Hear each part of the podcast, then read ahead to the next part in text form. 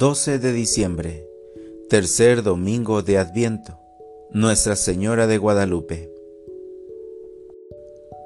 Lectura del Santo Evangelio según San Lucas. En aquellos días, María se encaminó presurosa a un pueblo de las montañas de Judea, y entrando en la casa de Zacarías, saludó a Isabel. En cuanto ésta oyó el saludo de María, la criatura saltó en su seno. Entonces Isabel quedó llena del Espíritu Santo, y levantando la voz exclamó, Bendita tú entre las mujeres, y bendito el fruto de tu vientre. ¿Quién soy yo para que la madre de mi Señor venga a verme? Apenas llegó tu saludo a mis oídos, el niño saltó de gozo en mi seno. Dichosa tú que has creído, porque se cumplirá cuanto te fue anunciado de parte del Señor. Entonces dijo María, Mi alma glorifica al Señor, y mi espíritu se llena de júbilo en Dios mi Salvador, porque puso sus ojos en la humildad de su esclava. Palabra del Señor. Regocíjate con alegría. El Señor tu Dios, tu poderoso Salvador, está en medio de ti. Él te ama y se llenará de júbilo por tu causa. Sofonías 3:17 Reflexión Recuerdo haberme sentido abrumado por una sensación de alegría hace años en la boda de un querido amigo. La congregación reflejó a la pareja lo que estaban exudando desde el momento en que los invitados comenzaron a llegar. La novia no se escondió para que el novio no la viera. El novio no estaba con sus padrinos esperando nerviosamente su entrada en el santuario.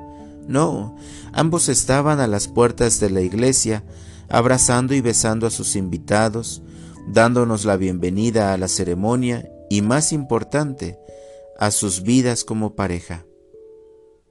No teníamos ninguna duda de que Dios estaba presente cuando se prometieron el uno al otro y nos invitaron a bendecir su viaje con nuestro apoyo.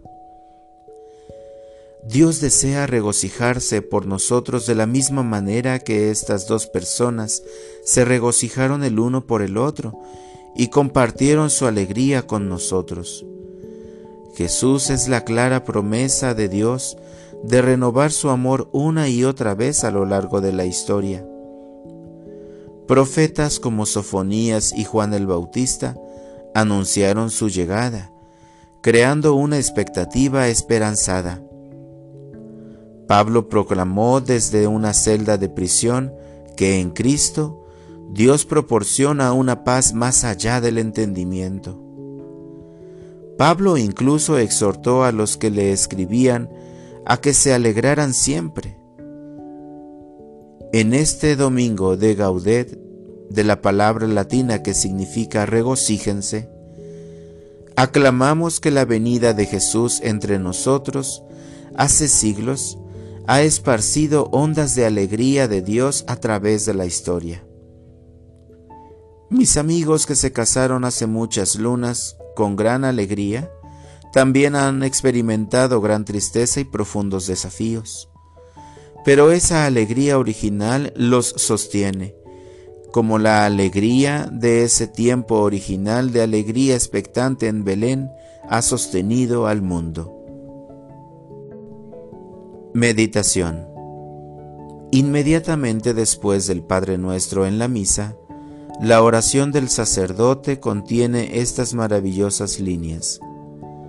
Ayudados por tu misericordia, vivamos siempre libres de pecado y protegidos de toda perturbación, mientras esperamos la gloriosa venida de nuestro Salvador Jesucristo.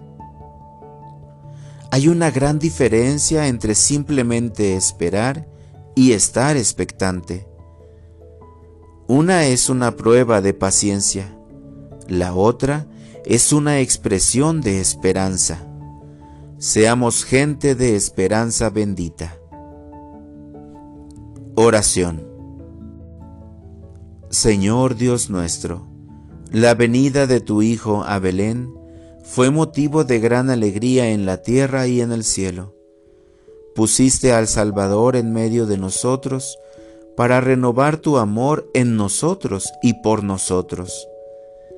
Mientras esperamos su segunda venida, libéranos de la angustia y llénanos de bendita esperanza. En el nombre de Jesús nuestro Señor. Amén.